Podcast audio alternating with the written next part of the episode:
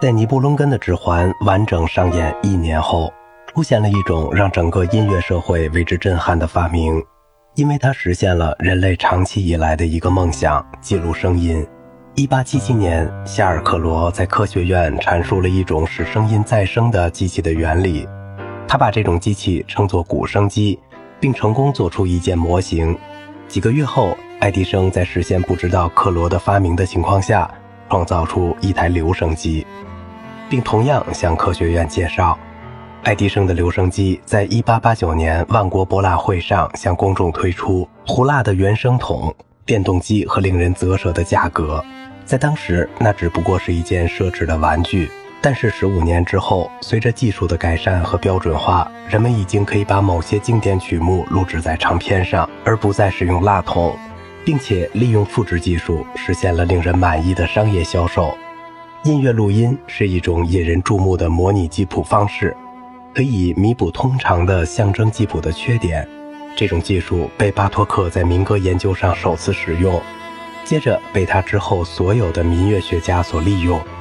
再到后来被具体音乐和电子音乐的作曲家们所采用。一八零七年，托马斯·杨在一个涂上黑烟的圆筒上记录了一个音叉的震动，在半个多世纪的时间里。出现了对声音震颤进行研究的大量实验和发明。1876年出现了最早的接触式麦克风。1877年，夏尔克罗和爱迪生几乎同时发明了录音和再现声音的机器。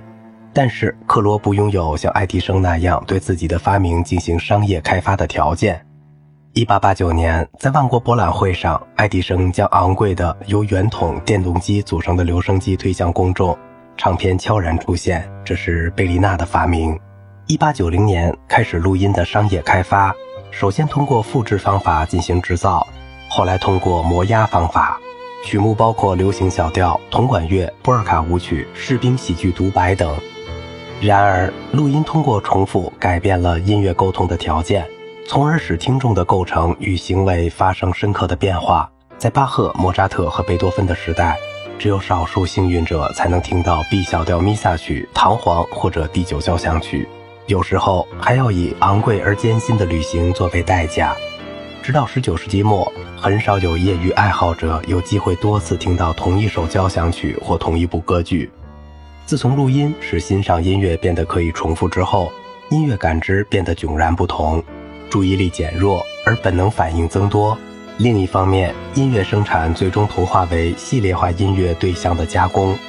音乐生产者和消费者之间的关系与其他工业的情况毫无二致。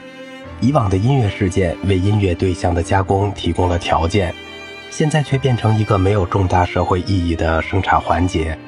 从19世纪开始，公众就被划分为不同层次：歌剧爱好者、音乐会爱好者、室内乐爱好者、轻音乐爱好者。音乐工业更加剧了这种分化，并促使审美价值这一资产阶级概念的出现。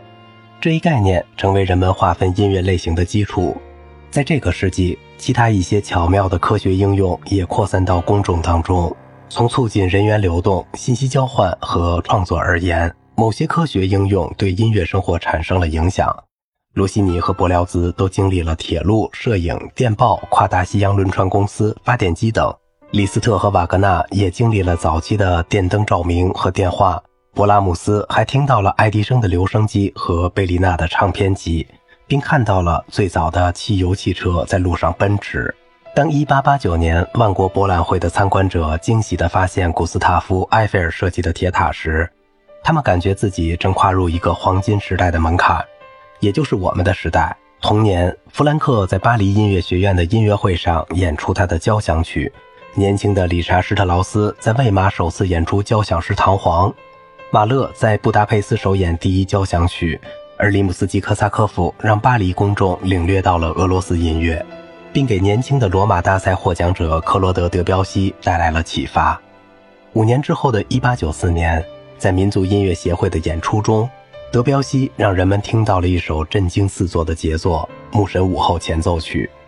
它既非俄罗斯风格，又非瓦格纳风格，既非浪漫主义，也非新古典主义。那是某种象征主义音乐的首次展示，却被人不恰当地称为印象主义音乐。